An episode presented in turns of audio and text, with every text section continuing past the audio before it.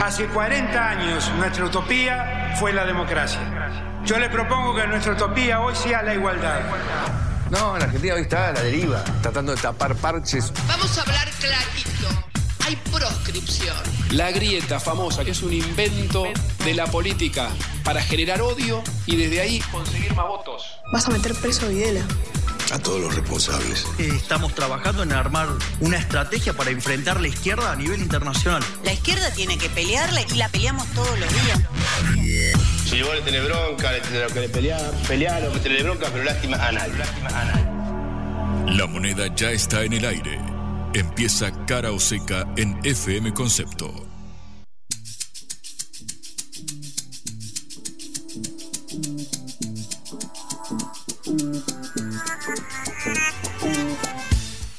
Hola, buenas tardes. Los acompañamos desde Cara Oseca, una producción de la Agencia Internacional de Noticias Sputnik, en esta hora del regreso.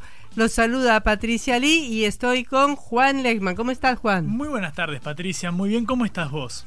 Bien, gracias. Te veo colorida en esta tarde de jueves. Sí, ya terminó el verano y entonces en el otoño hay que ponerse colorcitos. Hay que vestirse un poco más alegre porque el clima de por sí no te, no te levanta, digamos. Uno tiene que forzarlo. está bien, el clima está bien, está bien. No te quejes del clima. Ok, está bien. Por, por, hoy no lo voy a hacer. Bueno, Mañana muy no bien. sé. ¿De qué vamos a hablar hoy, Patricia?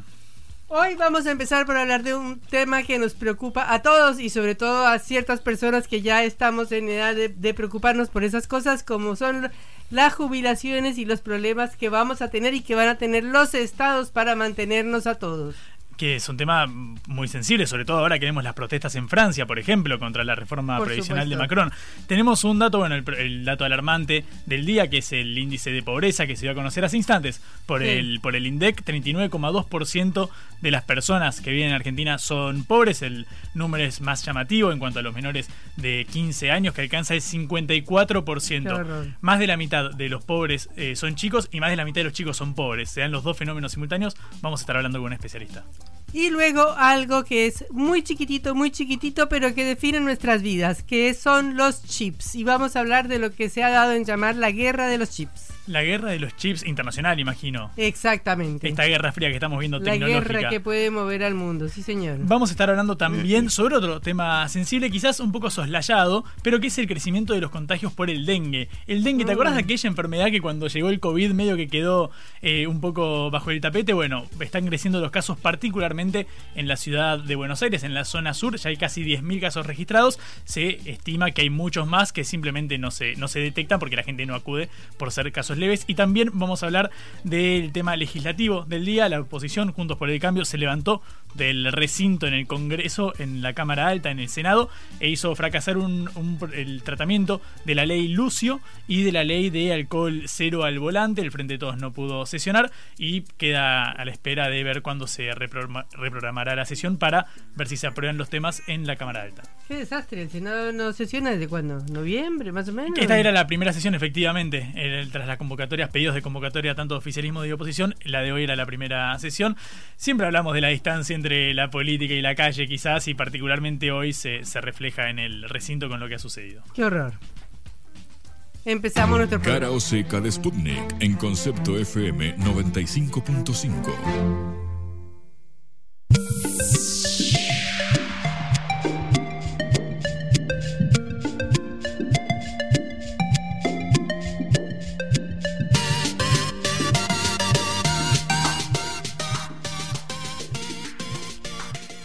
Días se discutió en Argentina la moratoria previsional. Y bueno, hubo una gran, gran discusión en el Congreso, se discutió muchísimo por el problema del déficit presupuestario del Estado Nacional y por la posición del FMI. Ahora Sergio Massa, precisamente en Estados Unidos, eh, está tratando de discutir las metas del programa y del acuerdo que tiene Argentina con el organismo, porque al FMI no le gustó mucho esa reforma previsional que agrega enormes gastos al presupuesto del eh, Estado central. Pero bueno, estamos hablando de uno de los problemas más grandes del mundo, que es el problema jubilatorio, uno de los graves problemas que tiene la humanidad por delante. ¿Por qué? Porque ha aumentado la expectativa de vida, porque ahora la población ah, ha disminuido su crecimiento enormemente y porque la mayoría de los países deben enfrentar entonces una base eh, jubilatoria mucho mayor con una base que trabaja muchísimo menor y en tercer lugar con una expectativa de vida que ha aumentado y que por lo tanto hace que por ahí tengan que los estados eh, financiar a una persona 20 o 30 años más después de su jubilación. Claro, el sistema de jubilaciones cuando empezó y se generalizó en el mundo después de la Segunda Guerra Mundial, porque es un hijo de lo que se llamó el welfare state o el estado de bienestar, era para personas que se jubilaban a los 60 años y se morían a los 62, a los 63. O sea, no había ningún problema para mantener y sostener un sistema jubilatorio.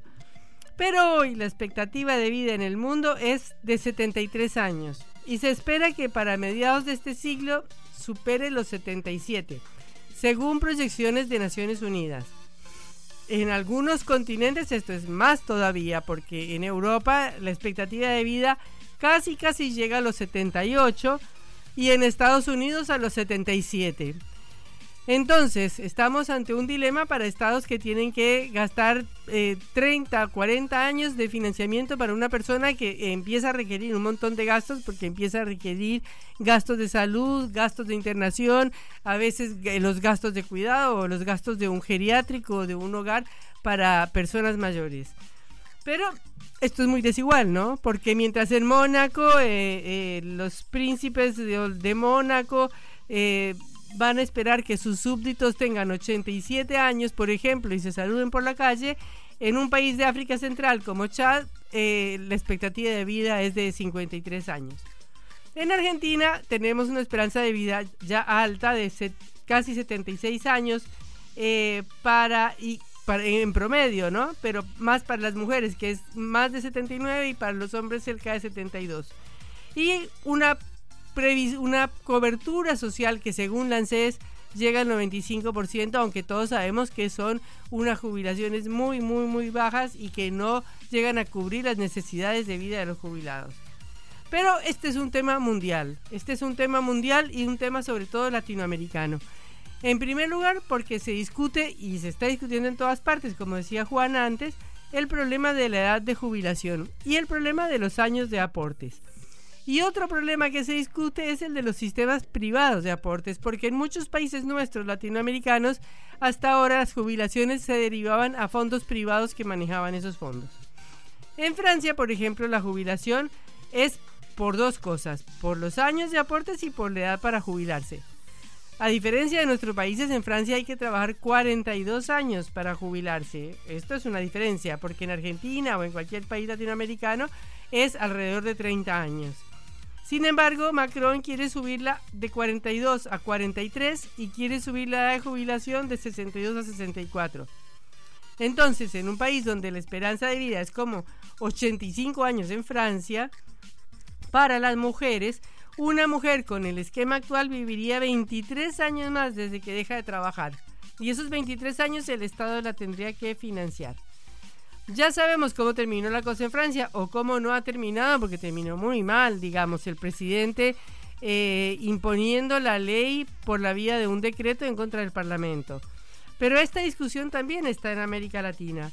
En Uruguay hay una discusión en este momento en el Congreso porque también el presidente Luis Lacalle Pou quiere pasar la edad de jubilación de 60 a 65 años. Y obviamente la semana pasada hubo un paro general y ahora en el Congreso el gobierno acaba de sufrir un retroceso porque le han aplazado la discusión para fines de abril.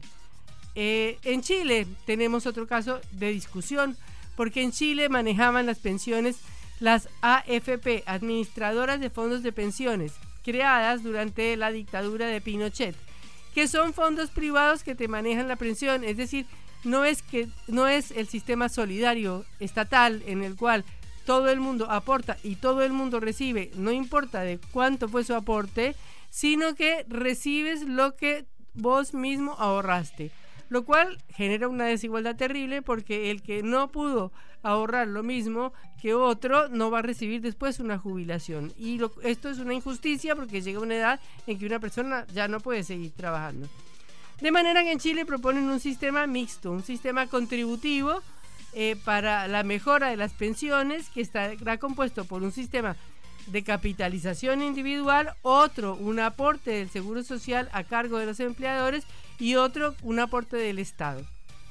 Vamos a ver si esto mejora el problema de la jubilación en Chile.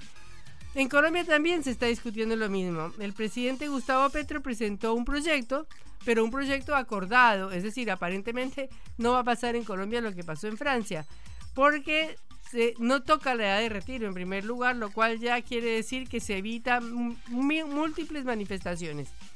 En Colombia los hombres se jubilan a los 62 años y las mujeres a los 57. Y hay todavía dos regímenes, hay un sistema público y un sistema privado.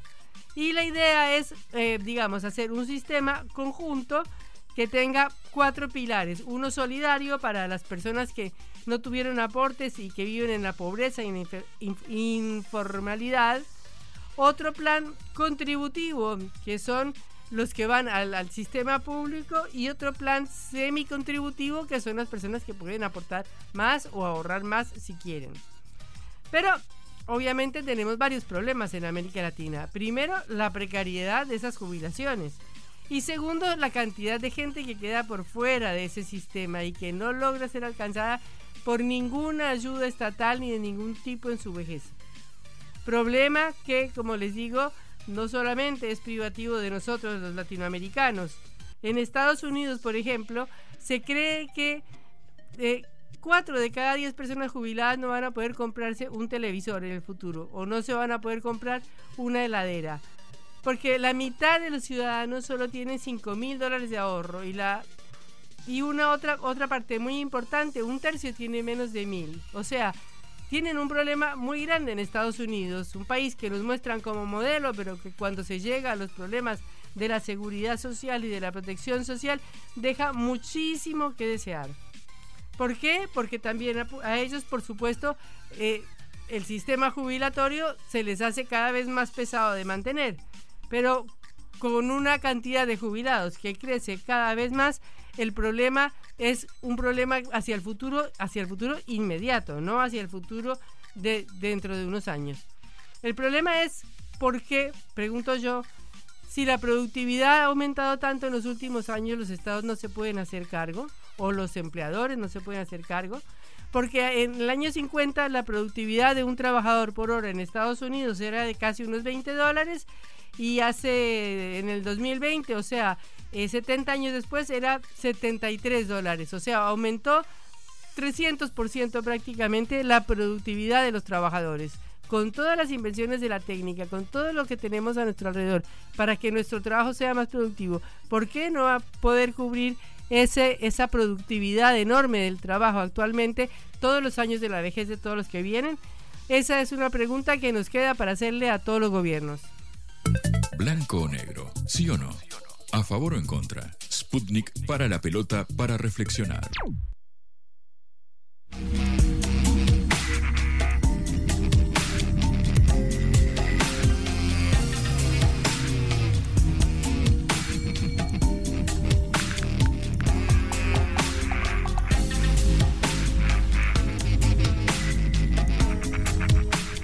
Ahora hablamos de una cifra que estremece, Juan. Efectivamente, Patricia, como adelantábamos en la apertura, salió el dato de, pobreza, eh, lo informó el INDEC hace algo más de, una hora, es muy reciente, 39,2% del total de la población está bajo la línea de pobreza, 8% bajo la línea de indigencia. Recordamos, la línea de pobreza está, establecida para un hogar de cuatro integrantes, dos adultos y dos niños, en 177 mil pesos de ingreso. Eso fue el dato de febrero. Recordamos, la canasta básica total, que es la que define la línea de pobreza, aumentó 8,3% en el mes de febrero. Es decir, estuvo por encima de la inflación mensual, que fue el 6,6. Recordamos, estamos ante una inflación interanual del 102%. Bueno, en este marco, la verdad es que es bastante álgida la situación y la coyuntura y creo que tenemos un entrevistado que es especialista en esta materia.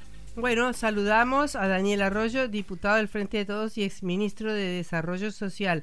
Eh, Daniel, un gusto por eh, hablar con Cara Oseca. Mi nombre es Patricia Lee. ¿Qué tal? Muy bien, buenas tardes y un gran gusto. Bueno, Daniel, acabamos de escuchar esta noticia y esta, esta cifra alarmante y usted como eh, ex ministro de Desarrollo Social seguramente puede explicarnos y decirnos qué trascendencia tiene esta cifra que acabamos de dar. lo que marca es la situación crítica de la Argentina. Estamos hablando casi 40% de la población pobre, como ustedes decían antes. Para no ser pobre una familia necesita 177 mil pesos para llegar a fin de mes. Y estamos hablando de un 8% de la población que tiene problemas para alimentarse, sobre todo tiene baja calidad nutricional. Yo diría que el aumento de la pobreza en Argentina tiene tres componentes. Uno es el precio de los alimentos, cuánta gente le cuesta, no llega, aún con trabajo está en situación de pobreza. Segundo es el problema de la informalidad laboral, tenemos más del 40% de informalidad laboral, mucha gente que haciendo changas, no haciendo changas, con planes sociales, sin planes sociales, tiene dificultades, la pérdida de ingresos y el fenómeno de gente que tiene trabajo formal y es pobre se ha ido acrecentando. Y en tercer lugar, lo que marca es un problema serio lo que es la pobreza infantil, el problema del núcleo central de la Argentina, casi más de la mitad de los chicos son pobres, casi la mitad de los chicos no terminan la escuela secundaria y eso reproduce la pobreza. En términos generales, el problema de mala nutrición, está comiendo mucho fideo, harina, arroz, polenta, poca leche, carne, frutas y verduras, y un problema serio de ingresos, todo producto de lo que está costando llegar a fin de mes. Daniel, buenas tardes. Juan Lemán te saluda. Te quiero preguntar puntualmente, vos remarcabas la incidencia del aumento del precio de los alimentos.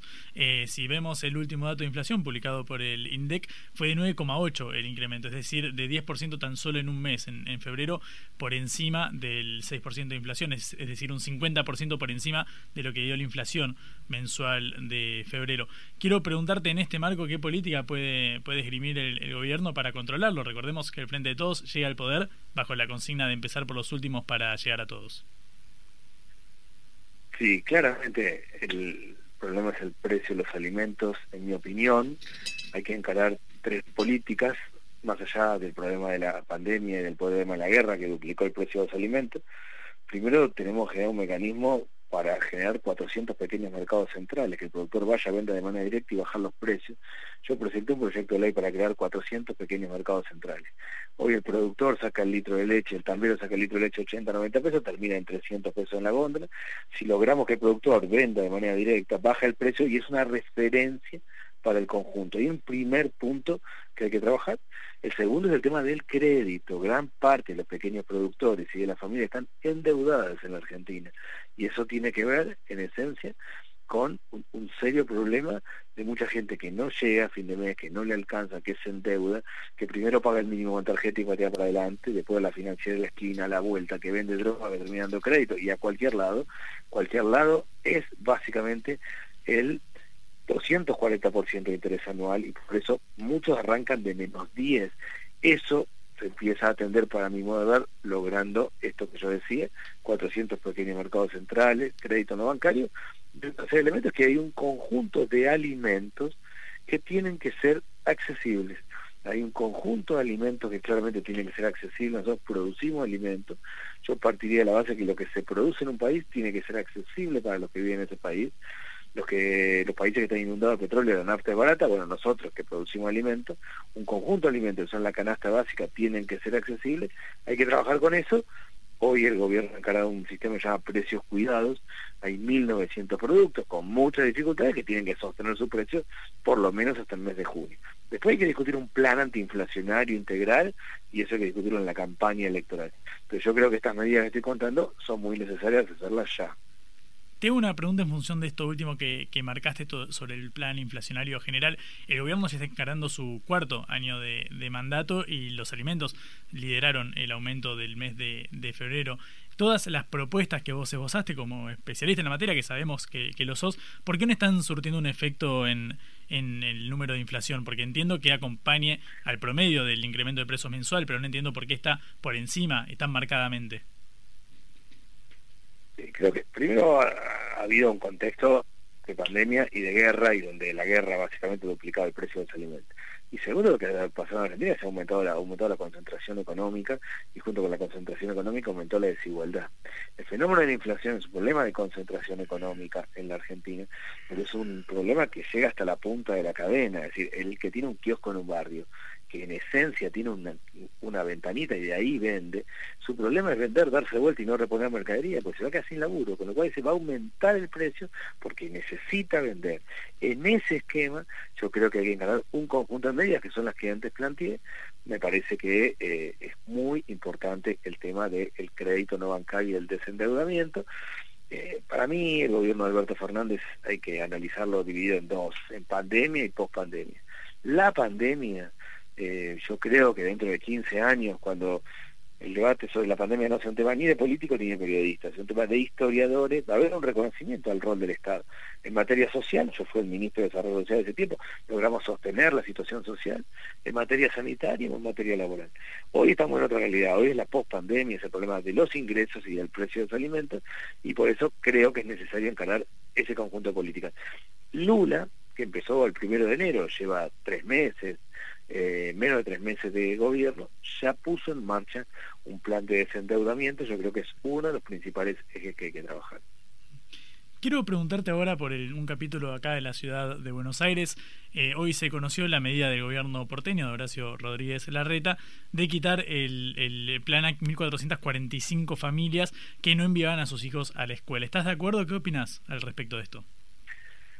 Yo entiendo que lo que pasó es esto. Hay una normativa que lo que establece es que hay programas sociales donde las personas tienen que hacer dos cosas. Enviar a los chicos a la escuela y vacunar a sus hijos. Eh, cuando no lo hacen, se les descuenta una parte para que lo hagan y que vuelvan a tener el plan. Entiendo que lo que pasó es eso y que es lo que pasa habitualmente. Si es una política para promover que los chicos en la escuela estén en la escuela, está bien, porque claramente acá hay que incentivar que los chicos estén en la escuela. Si es una política básicamente fiscal, no creo que sea ese el camino. Sí entiendo que nuestro gran desafío es que todos los chicos, en particular los jóvenes, estén en la escuela secundaria, si eso ayuda, no para bajar el plan, sino para que vuelvan a la escuela y en función de eso sostener el plan y el acompañamiento, eh, en ese caso sí estoy de acuerdo. Pero ¿no sería profundizar la situación de vulnerabilidad de esas familias, quitarle la prestación económica? Por eso digo, si se trata de, quitar la prestación económica, estás agudizando la situación de vulnerabilidad. Si es un mecanismo para identificar a la persona y en función de eso le vuelve directamente y se ayuda a, que esté en la escuela, es un mecanismo de, vuelta a la escuela. Es decir, depende cómo se lleve adelante. Te, pregunto porque entiendo que la identificación de la persona viene antes de quitarle la prestación. Yo para quitar la prestación ya sé quiénes son. Lo que digo es, una vez que identifiqué quiénes son las familias que no envían a los chicos... Yo entiendo... A ver, eh, ¿Por qué se lo quitaría en vez de ir a buscarlos, por ejemplo? Bueno, por eso, mi, mirada siempre fue al revés, armó una red de tutores, que los tutores identifican y que en función de eso no quitarle nada a nadie, sino ir a acompañar. Esto que estoy diciendo eh, se ha hecho varias veces en Argentina, en Brasil se llama el, plan Bolsa Familia. Ese es el camino. Si no fue este camino, pero lo que se está haciendo es alertando para que lo hagan, puede ayudar. Si el objetivo es fiscal y recortar claramente, lo que se está haciendo es profundizando el problema. Lo ideal, en mi opinión, es tener una red de tutores previa y entonces tener una alerta, los chicos que van a la escuela, distintas situaciones y en función de eso ir trabajando y operando. Te pregunto ahora por el capítulo eh, nacional de la actual ministra Victoria Tolosa Paz, eh, que la semana pasada, hace unos días, eh, se confirmó la baja de 85.000 beneficiarios del potenciar trabajo que no habían completado la validación de su identidad en la aplicación Mi Argentina. ¿Qué opinión te merece esta decisión? Entiendo que pasó esto ahí y de vuelta, tanto lo que dije antes de la ciudad como esto es lo que yo conozco de, los medios, de la información a la que, accedo yo como la que accede cualquiera. Eh, el programa Potencial Trabajo tiene 1.300.000 personas. De ese 1.300.000 personas, primero validaron sus datos, la mayoría, el 93%, quedaron 150.000 sin validar. Ahí lo que hicieron fue, eh, les, les pagaron el 50% de su ingreso siguiente mes en eso mucha gente se enteró, mucha gente entiendo yo que no había validado porque vivía en zona rural, está en zona alejada, no se había enterado y hay varios que sí lo hicieron y así bajaron a 85 mil. Supongo yo que hoy gran parte de las 85 mil personas también están validando, sobre todo porque estamos hablando en su mayoría de personas que están en zonas rurales, en zonas alejadas, con problemas de conectividad. La Argentina tiene 10% de ruralidad, pero ese 10% implica mucha población y con fuertes dificultades. Entiendo que eso tiene que haber seguido y que seguramente, y solamente opino por, por lo que entiendo por los medios, debería ir bajando ese número. Obviamente entiendo que vos ya no sos el, ministro y esta es una pregunta también que hay que formularle a, Tolosa Paz. Te pregunto en abstracto sobre la concepción subyacente que justifica esta medida, porque entiendo que es análoga a la decisión del gobierno porteño de eh, dar de baja a aquellos que, no envían a sus chicos a la escuela, porque uno puede hacerlo punitivamente, es decir, quitándole la, prestación, o puede efectivamente ir a buscarlos y en este caso lo mismo. Eh, en caso de que no se hayan validado, quitar la prestación no puede eh, ponerlos en una situación aún más, más sensible para las personas que cobran estos 30 mil pesos del potenciar? Sí, hoy están todos los mecanismos para identificar a las personas e, e, ir a articularlas y buscarlas y acompañar, sobre todo porque en el caso de potencial trabajo, como en la mayoría de los casos, está todo el mundo bancarizado, son personas que cobran de una tarjeta bancaria, tienen sus datos. Hoy claramente eso es, posible de hacer, de trabajar y de acompañar. Eh, más allá de eso, estamos hablando de una situación muy crítica, estamos hablando de gente que está reclamando por 32 mil pesos cuando hacen falta 177 mil pesos para no ser pobres, eso marca el nivel de deterioro. Y yo creo que el conflicto social en la calle, sea en el frente al Ministerio de Desarrollo Social, sea frente al Ministerio de Trabajo, sea frente a las empresas, a los trabajadores, marca un problema central y es que hay un montón de gente que no está llegando a fin de mes. Eh, solo, en mi opinión, más allá de las políticas de Sencaren, va a bajar el nivel de conflicto social si se estabiliza el precio de los alimentos. Hoy el problema es el pan a 600 pesos, es la leche a 300 y es el kilo asado a 1.600 pesos. Ahí está el núcleo del problema. Yo creo mucho en armar redes de tutores, de acompañar a las personas, pero el núcleo del problema está en tanta gente que no está llegando y que se está complicando por el precio de los alimentos. Daniel, eh, con estos precios que usted está mencionando, ¿usted cómo ve la perspectiva del frente de todos para las elecciones? Porque realmente estamos en un panorama económico muy doloroso y muy duro para una gran parte de la población. Sí, yo creo que es más complicado que eso, que está quebrada la relación de la sociedad con la política. Quebrada es quebrada. La sociedad no le cree a la política. Primero no ve que la política viva la vida cotidiana, que es ir a la almacén al supermercado, ver si te alcanza o no te alcanza, por un lado, y por otro lado, que siente que la política discute temas que están fuera de la agenda cotidiana de las familias y de las personas. Esto está haciendo crecer en mi modo de ver, peligrosamente a la extrema derecha. No es un fenómeno solo argentino, pero está haciendo crecer la extrema derecha. Eso a mí me preocupa seriamente, mucho en nuestro país. Creo que el Frente de Todos tiene un desafío en estos meses previo al proceso electoral que tiene que ver con lograr estabilizar el precio de los alimentos con dificultades, pero al menos un conjunto de alimentos, por eso yo antes hablaba de precios justos, y empezar a mejorar los ingresos. Si lo logra, tendrá mejor chance electoral, habrá una mejor este, vinculación de la sociedad con el frente de todos. Si no lo logramos, claramente la sociedad va a buscar otras alternativas. Daniel, te pregunto justamente en base a las, a las elecciones y el mensaje que puede transmitir, las credenciales que puede mostrar el Frente de Todos en base a los resultados. Eh, ¿Cómo se puede distinguir al Frente de Todos en base a la gestión que ha llevado a cabo de la experiencia de las propuestas de Juntos por el Cambio? Es decir, ambos han firmado el acuerdo con el Fondo Monetario. Ambos han llevado a cabo, en mayor o menor medida, por supuesto podemos discutir eso también, el, ajuste. Lo cierto es que la inflación sigue disparándose, sobre todo el precio de los alimentos. No sé si en la magnitud del caso de, Macri o en las condiciones internacionales que atravesó este gobierno, pero lo cierto es que eh, aquellas dudas que se ponían sobre la mesa antes de firmar con el fondo sobre que no compromete el futuro del país no parece estar eh, verificándose en la realidad. Eh, ¿qué, ¿Qué puede proponer el Frente de Todos para distinguirse de lo que hay en la vereda del Frente? Sí, una distinción no menor es que el gobierno anterior tomó el crédito con el fondo, tomó un crédito de 57 mil millones de dólares, terminaron midiendo 45 mil porque el presidente actual, Alberto Fernández, dijo no nos dan más plata porque deuda de lo que nos sobra y estuvo bien en ese plano sea, primero eh, la toma de deuda absurda, bajo cualquier regla, somos el país que más le debemos al Fondo Monetario del mundo, se hizo bajo el gobierno anterior. Lo que se hizo en este gobierno claramente fue renegociar esa deuda y renegociar en esencia el sistema de pago, con muchas dificultades. Yo voté a favor de esta renegociación con el fondo, tengo la peor opinión del Fondo Monetario, he hecho estudios sobre el Fondo Monetario, he seguido toda la crisis del 2001 en Argentina el fondo tenía ahí una vicedirectora que era Anne Kruger, que construyó una tesis y es que los países quiebran, así como cuando quiebran las empresas, los acreedores se quedan con los activos, cuando quiebran los países era lo mismo, tengo la peor opinión. Ahora entendí en todo momento que la Argentina no está en condiciones de un default, que no tiene ni, condiciones políticas, institucionales, ni económicas.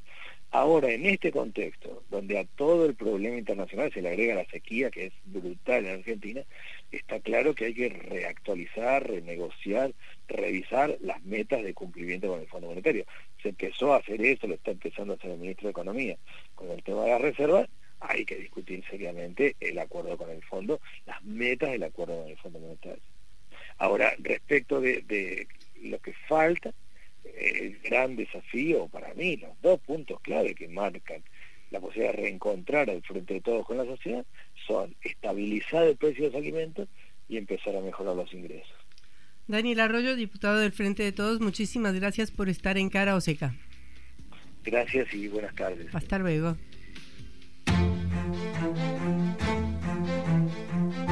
Cara o Seca. La vuelta al mundo en la vuelta a casa.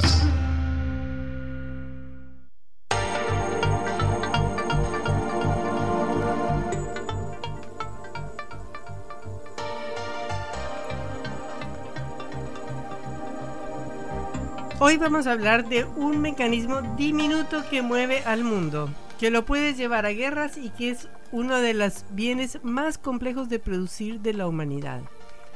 Es un chip, una pieza de silicona chiquitita, más pequeña que una uña del dedo meñique, que tiene miles de millones de transistores de unos tamaños que son se miden en nanómetros, es decir, 4 y 3 nanómetros, que son la fracción del tamaño de un virus y que manejan desde tu lavarropa, tu celular o los cohetes que van a la luna o los misiles de las guerras. Esta industria que se desarrolló desde los años 50, después de la Segunda Guerra Mundial, es además una de las producciones más integradas del mundo, porque necesita software que se hacen casi todos en Estados Unidos, en el Silicon Valley, moldes que hacen en Japón e Israel. Se hacen al final estas chips chiquititos en Taiwán. Se imprimen litográficamente con unos rayos láser de unas ópticas que se hacen en Alemania. Y se hacen con unas máquinas que valen 150 millones de dólares y que solo hace una fábrica en el mundo. El problema es que esta producción tan integrada es producto de la globalización. Y es producto de cuando todas las fábricas se iban al sudeste asiático para aprovechar la mano de obra barata. Y resulta que la fábrica más importante productora de chips del mundo, que se llama TSMC, se instaló en Taiwán. El problema es que Taiwán ahora es un problemón, porque esta isla, que fue un refugio del Kuomintang, que fue el partido que perdió la revolución contra Mao Zedong en 1949, era hasta los años 70 la representación oficial de China en el mundo hasta que hubo un acuerdo con Estados Unidos y le volaron a Tailandia de la ONU y a Taiwán de la ONU y de todos lados y le dieron la representación como debe ser a la República Popular China. Pero ahora el mundo se está dando vuelta y Estados Unidos quiere volver a producir los chips y toda esta tecnología en su casa y resulta que hay un problema porque hay una tensión política enorme en ese lugar del mundo entre China y entre Taiwán y Estados Unidos quiere recuperar esa producción para sí. Para lo cual ha hecho una inversión o ha aprobado su Congreso una inversión como de 50 mil millones de dólares, algo como lo que se invirtió en, en la carrera espacial, en la posguerra, una cifra enorme. Y ha adoptado un montón de sanciones contra China para impedir que China se aprovisione de estos chips que son los que mueven todo en este mundo. Eh, vamos a hablar con Jorge Castro, un analista internacional, para que hace poco escribió un artículo sobre este tema en Clarín y le vamos a preguntar qué importancia tiene esta producción de los chips y esta tensión que hay en el mundo alrededor de este pequeño artefacto. Jorge Castro es Patricia Lee en Caroseca, un gusto saludarlo. ¿Qué tal? ¿Cómo están ustedes? Encantado. Muchas gracias, Jorge. Bueno, hemos eh, leído el artículo de Clarín y nos gustaría primero una reflexión general sobre esta guerra de los chips. Bueno, como usted lo señalaba recién, los chips o semiconductores es el gran instrumento de desarrollo y de despliegue de la revolución de la digitalización que experimenta el sistema capitalista mundial.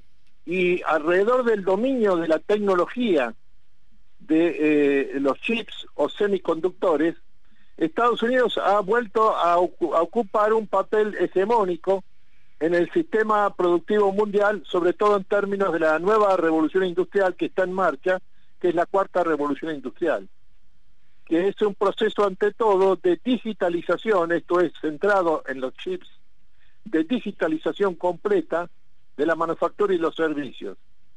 Eh, frente a esto, este, el hecho de que Estados Unidos ha redescubierto el significado de los chips, sobre todo de la tecnología, y lo ha utilizado, lo está utilizando como un arma en su puja política, geopolítica, con la República Popular China, que es el centro de los acontecimientos mundiales en el mundo de hoy. El, punto que conviene subrayar es que hay un retraso de China respecto a Estados Unidos en lo que se refiere a, esta a la tecnología de los chips o semiconductores de aproximadamente 10 años.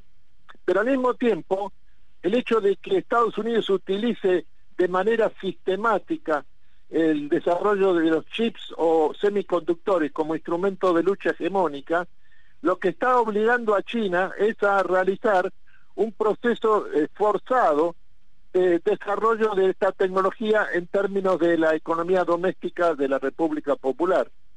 Eh, y como China se ha propuesto, en definitiva, avanzar en un sentido estricto teniendo en sus manos como principal instrumento de, despliegue de su potencia eh, eh, tecnológica a la empresa Huawei, que es la mayor empresa de creación de equipos de alta tecnología del mundo, con sede en Shenzhen, la República Popular.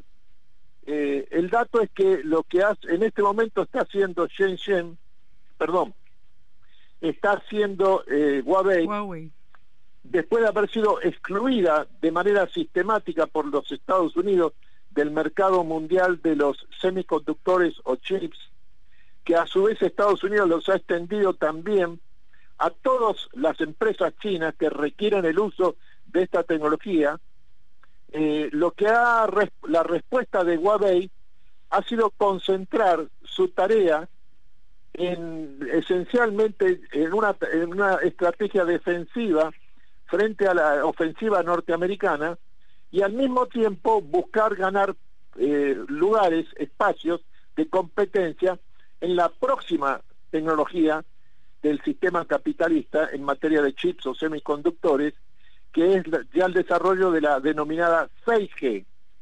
Eh, en otros términos, una vez más China está haciendo, a través de Huawei, está volviendo a ganar posiciones después de haberlas perdido frente a Estados Unidos, pero esta vez ya en un nuevo escalón histórico que ya no es la tecnología de la 5G, sino que es la tecnología de una nueva etapa, de un escalón superior en términos tecnológicos y productivos, que es la 6G. Bueno, nosotros que no hemos llegado ni siquiera a la 5G, no me puedo imaginar qué es la 6G.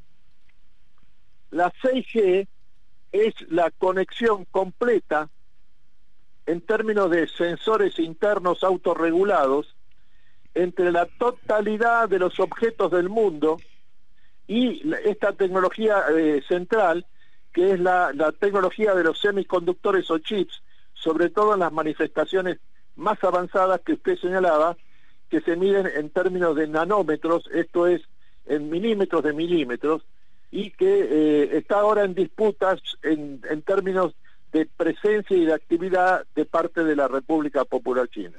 O sea que, digamos, sería posible que eh, le salga por la tangente la China a los Estados Unidos y mientras que chinos intenta recuperar otra vez su, su porción en el mercado de los chips de alta tecnología, eh, China con Huawei y esta tecnología 6G se adelante y le, le, avance antes de que llegue a Estados Unidos? Esto, esto es lo que parece estar ocurriendo en el sentido de que ha dado un salto cualitativo la producción de chips semiconductores en China, encabezada por Huawei, eh, y ahora se ha dirigido, ha colocado la, centralidad de sus esfuerzos en el dominio de las patentes de alta tecnología de las denominadas 6G, que en donde en otros términos no solo no hay retraso en términos de 10 años como tiene el momento actual Estados Unidos, eh, China frente a Estados Unidos, sino que es lo que se resuelve en la próxima etapa histórica del sistema capitalista a partir aproximadamente de mitad de siglo. Eh, Jorge, eh, Morris Chang, que fue el fundador de TSMC en, los, en Taiwán y que es un, precursor de la industria de los chips porque él se formó en Estados Unidos, en Texas y en el Silicon Valley, ¿no? Es un, es un personaje de 91 años eh, y que es ahora el jefe, el fundador de esta fábrica tremenda en Taiwán, dijo que la globalización estaba casi terminada. ¿Qué opina? Mire, pasa con la, globalización lo que sucede ha sucedido varias veces con Estados Unidos. Todos estos reclamos sobre que eh, ha llegado una etapa de agotamiento histórico se han visto al menos como un pronóstico que está adelantado su tiempo. No hay tal cosa. Lo que pasa es que la globalización adquiere nuevas dimensiones y nuevas características y está centrada fundamentalmente ahora no en el, intercambio de bienes, sino cada vez más en el intercambio de conocimiento, el intercambio de, eh, tecnología avanzada. Eh, el principal factor de intercambio en la economía mundial de nuestra época ya no son los bienes físicos, sino que son las marcas y patentes especialmente centradas en la alta tecnología encabezada por la quinta, la 5G y ahora por la 6G. Bueno, pero ahí tenemos un gran problema porque Estados Unidos ha eh, decretado un montón de sanciones a China para impedir hasta que los estudiantes chinos vayan a Estados Unidos a aprender la tecnología. Es decir, precisamente en este punto está atacando Estados Unidos. Está atacando en este punto Estados Unidos, pero el proceso de globalización, incluso en términos de intercambio de bienes, eh, no solo no se está eh, revirtiendo o frenando, sino que se está acelerando. El año pasado, el intercambio comercial entre Estados Unidos y China fue el más elevado de la historia, 586 mil millones de dólares en 2022. Eh, lo que en definitiva significa es que el proceso de integración mundial del capitalismo se está acelerando, encabezado precisamente por la digitalización de la economía mundial. Pasando al terreno más político de la cuestión, eh, Jorge, la visita de Nancy Pelosi el año pasado a Taiwán y otras eh, visitas posteriores han puesto de relieve la confrontación con China, porque eh, hasta ahora Estados Unidos era partidario de la política de una sola nación. que es la política que predica China y esto, sus, estas visitas de altísimos personajes y jerarcas de, la política de estadounidense a Taiwán la ponen en cuestión. ¿Es posible que este conflicto se siga desarrollando? Bueno, en, realidad se está grabando porque eh, eh ha habido el viaje de Nancy Pelosi, la, la presidenta de la Cámara de Representantes de Estados Unidos hasta el año pasado, a Taiwán, lo que ha hecho es quebrar el statu quo vigente en la isla eh, desde 1972 y por lo tanto lo que esto ha ocurrido es que al haberse modificado el statu quo por, por una creación directa de eh, Nancy Pelosi de, y, que la tercera era la tercera autoridad de, de Estados Unidos ahora lo que está la situación se ha agravado en este aspecto específico que es la presidenta de Taiwán viaja en la próxima semana a los Estados Unidos. Y, todo indica que va a tener una entrevista en la ciudad de Los Ángeles con Kevin McCarthy, que es el nuevo presidente de la Cámara de Representantes, pero esta vez en representación del Partido Republicano. Eh, claramente ya el gobierno chino ha informado, ha comunicado que considera que el statu quo respecto a Taiwán ha sido quebrado en forma irreversible por la presencia en su momento allí de Nancy Pelosi, la entonces presidenta de la Cámara de Representantes en nombre del Partido Demócrata. Eh, y ahora, en el caso de que se produzca esta entrevista, lo que hay que dar como un hecho que va a ocurrir, la entrevista de la presidenta de Taiwán con Kevin McCarthy, el presidente de la Cámara de Representantes republicano de los Estados Unidos, eh, va a haber medidas militares de parte de, la República Popular China, que claramente va a haber novedades respecto a lo que ha ocurrido en este aspecto eh, respecto en, relación a las últimas novedades que se produjeron en ocasión de la visita de Nancy Pelosi a Taiwán. Es decir, en este punto republicanos y demócratas un solo corazón, ¿no?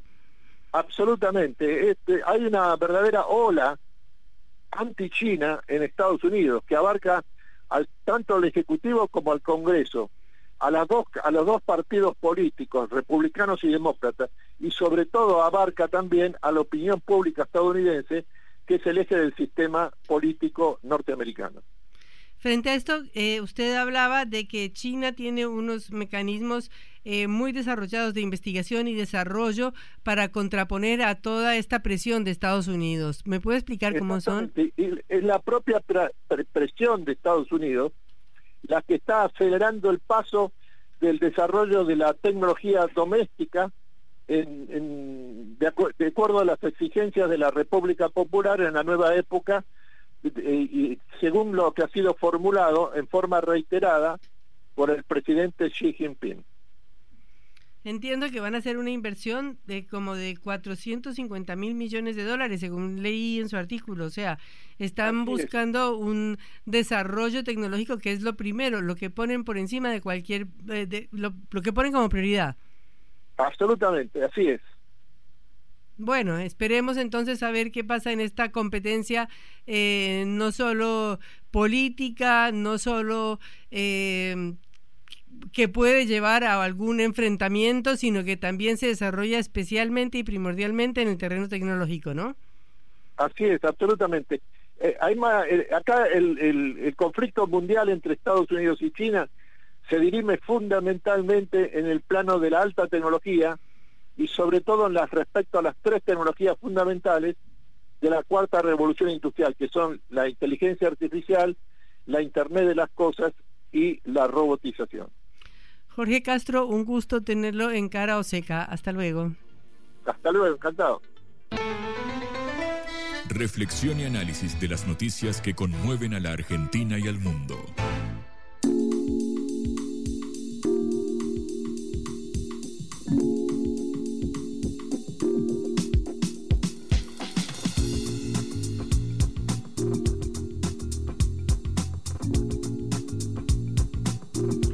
Bueno, Jorge, estamos aterrorizados porque un mosquito nos está poniendo en peligro. ¿Qué pasa? Recién hablábamos de los chips que tenían el tamaño de un virus, si no te escuché mal. Muy buena analogía. mucho menos que un virus. Mucho menos, ¿cuánto menos? No sé, es son una cosita así el virus. Así es el virus, muy chiquitita. Bueno, vamos a hablar sobre el dengue, efectivamente, como adelantábamos en la apertura. Eh, ¿Te acuerdas del dengue? Viste que medio con el COVID quedó un poco postergado. Sí, sí, sí quedó bajo el tapete. Eh, bueno, los casos de dengue en el territorio nacional se duplicaron en la última semana. Pasamos de casi 5.000 a casi 10.000 en todo el país, según informó el Ministerio de Salud. y empieza a complicarse también un poco la situación en las guardias por las consultas que que se están registrando. Eh, muchos pacientes, por supuesto, empiezan a sentir la fiebre, las migrañas y los comportamientos, los síntomas típicos, y empiezan a acudir, bueno, en este momento lo que empieza a preocupar en algunas guardias, sobre todo en el sur de la ciudad de Buenos Aires, es eh, la cantidad de casos que está eh, subiendo. Como decíamos, el dengue es esta enfermedad viral que la transmite el mosquito, el Aedes aegypti. ¿Viste que tiene las pintitas blancas? Sí, no, no lo he visto, pero he visto las fotos. Bueno, yo no he tenido el gusto. bueno, menos mal, menos mal. Por la duda, no, no, guardes agua estancada, y esas cosas, viste que hay recomendaciones, ya vamos a ir a eso. Bueno, básicamente pica a alguien que está contagiado y te lo lleva a otra persona que la positiviza y así se expande. Eh, básicamente en nuestro país, sobre todo, el dengue tiene un comportamiento más bien cíclico, recién lo hablaba hace un ratito con, con especialistas, y por eso hace dos o tres años que no registramos la magnitud de contagios que estamos viendo en este momento. Em, como el mosquito se desarrolla durante el verano, lo que pasó es que la ola de calor insólita que vivimos hasta hace un par de semanas, mediados. Sí, hasta la semana pasada. Claro, hasta, sí, hace una o dos semanas, más o menos hasta mediados de marzo, generó este desfasaje por el cual ahora en este momento estamos en el pico de la ola del dengue, así como en otros años había sido más en enero, febrero, ¿recordás? Ahora estamos con temperaturas dentro de todos un poco más bajas que las típicas del verano y sin embargo estamos con este flagelo. Eh, El problema central del dengue es que el crecimiento es exponencial de los casos. Alcanza con, tener 4 o 5 circulando en una ciudad para que inmediatamente, por la cantidad de mosquitos que hay y por lo expuestos que estamos, porque cualquier persona que esté caminando por la ciudad está expuesta a que la pique un mosquito, crecen exponencialmente y por eso eh, es la, principal alarma que traen los especialistas. Eh, la ola más intensa de contagios de dengue empezó hace 2, 3 semanas y hoy estamos atravesando el pico. Mira, te propongo que escuchemos a Nicolás Kreplak, el ministro de Salud de la provincia de Buenos Aires, que habló en Radio Provincia y así explicó la magnitud del problema. Bueno, estamos viviendo, esta es la época, digamos, en, los años, todos los años cuando hay dengue, esta es la época de que más dengue hay, pero en este en esta temporada estamos viviendo una epidemia, todavía no ha llegado a tener, y creemos que no llegará a tener las dimensiones que tuvo la del 19-20 o la del 15 o anteriores, pero tiene una, una fuerte cantidad de casos. En la provincia tenemos un poquito más de 480 casos de dengue confirmados y de 180 casos de chikungunya. En este caso lo que se, lo que se suma es que a la de dengue eh, se le agrega la de chikungunya, con lo cual, bueno, estamos en un momento donde hay que sospecharlo, hay que cuidar, hay que tomar medidas que se suman. Bueno, así lo describía el ministro de Salud de la provincia de Buenos Aires, Nicolás Kreplak, uno de los más escuchados en el gabinete nacional. Recordemos, asumió después de que Goyán, Daniel Goyán, pasara a la Cámara de Diputados en las últimas elecciones legislativas. Bueno, Kreplak siempre estuvo en el círculo más cercano a la ministra Carla Bisotti, por eso su voz es muy relevante en el gobierno. Bueno, como te decía, del total de infecciones, está casi 10.000, hay 8.000 que no tiene antecedentes de viajes, es decir, se trata de una enfermedad meramente endémica, digamos. Nosotros la tenemos permanente cada dos, tres años vemos estos picos. La última gran oleada de esta magnitud había sido en 2020, justo, antes, justo antes de que llegara el COVID. Por eso se hablaba en un momento del coronadengue. ¿Escuchaste hablar? De la que era aquella persona que padecía el dengue y simultáneamente se contagiaba COVID. Bueno, a diferencia de con el coronavirus, hasta ahora no se desarrolló una, una vacuna. Recién hacia fin de año podría presentarse una en la que están trabajando los, eh, los investigadores y científicos del CONICET acá en Argentina, así que esperemos que surta algún efecto. Em, como pasó con el coronavirus ahora ahí en 2021 o 2022, cambió el criterio ahora del diagnóstico para el dengue. Ahora alcanza con presentar los síntomas, eh, que estamos hablando de fiebre de más de 38 grados, que se extienda por una semana o más su duración sin tener otra causa. Por supuesto, si estoy resfriado, es probable que remita una gripe y no al dengue. Si yo no presento cuadros respiratorios, pero tengo fiebre de 38 grados durante más de una semana, si no identifico ninguna causa, si no conozco a nadie que esté gripado y demás, si tengo migrañas eh, eh, o vivo en un barrio afectado, recordemos que esto castiga sobre todo a las poblaciones eh, más vulnerables simplemente porque tienen menos chances de precaución. Recordamos los principales, las principales medidas de prevención para no contagiarse de dengue. Básicamente, el dengue lo transmite un mosquito, con lo cual lo que hay que hacer es que el mosquito no esté. básicamente, por mosquitero. Exactamente. Ahora primero es cruzar los dedos y esperar a que baje la temperatura para que finalmente se mueran los mosquitos. Claro, efectivamente, o mejor dicho, dejen de desarrollarse en este momento, no es que desaparecen del mundo. Eh, principalmente lo que hay que hacer es eliminar los recipientes de agua en desuso. ¿Viste la, famosa agua estancada que tenés quizás en un patio, puedes tener por ahí en un bidón y no cambia el agua hace más, no pasa nada? No, bueno, por favor cambia el agua de los floreros. Así te estoy mirando y así te lo pido, Patricia, porque es muy importante para el país. Eh, también, por supuesto, hay que limpiar las, las canaletas, los desagües y sobre todo tapar los recipientes donde, donde se pueda acumular agua. No solamente cambiarlo, sino también taparlo. Sin mosquito no hay dengue, con lo cual el problema en este momento, cuando no hay una medicación para tratarlo y curarlo, eh, básicamente consiste en la, en la prevención la clave. Ahora, me dicen que lo peor es la, la segunda, ¿no? efectivamente va escalando el nivel de riesgo como pasó con el COVID, las personas, en lo que decían los especialistas, eran las personas en los extremos de edades. Los más jóvenes, los bebés y los adultos mayores son quienes más expuestos están a que esto suponga alguna complicación eh, adicional. La primera, el primer contagio suele ser leve, por eso se estima que hay muchos más infectados de estos 10.000 reportados. Básicamente porque puedo tenerlo y como no siento ningún síntoma, así con el COVID, digo, uh, me dolía un poco la cabeza, no me di cuenta, o mira, creo que ni tuve COVID. Bueno, probablemente lo tuviste y no te enteraste. Eh, con la el segundo contagio es un poco más peligroso, es como tener una enfermedad previa. Hay cuatro cepas, digamos, de, dengue. En este momento solo circula una y tu cuerpo genera anticuerpos una vez que padeces el, dengue para esa cepa particular. Con lo cual el problema es que circule más de una cepa, porque yo ya generé los anticuerpos y sin, sin embargo puedo contagiarme nuevamente y eso puede agravar mi estado de salud. Bueno, Juan, ¿tenemos alguna otra noticia así para terminar? Cortita, cortita. básicamente en este minuto que queda de aire, te cuento que como adelantábamos se levantó la sesión en el Senado cuando iba a tratarse la ley de la ley el caso la ley Lucio, perdón, que obviamente tiene como objetivo esta capacitación al personal del Estado sobre los derechos de la niñez. ¿Te acordás del caso de Lucio Dupuy, el niño asesinado que la justicia verificó que fue su madre y la y su pareja? Bueno, se iba a tratar la ley Lucio, se iba a tratar la ley de alcohol cero al volante por interna palaciegas entre cambios de reglamento, solicitudes que se trataran pliegos de jueces y demás, el bloque de Juntos por el Cambio, eh, junto al interbloque del peronismo federal disidente opositor al gobierno, se levantó y no se pudo sesionar. Te propongo que escuchemos dos segundos un audio de los familiares que estaban, los familiares de Lucio y los de víctimas de accidentes de tránsito que estaban en el Congreso. Mira, así se retiraron los senadores de Juntos por el Cambio.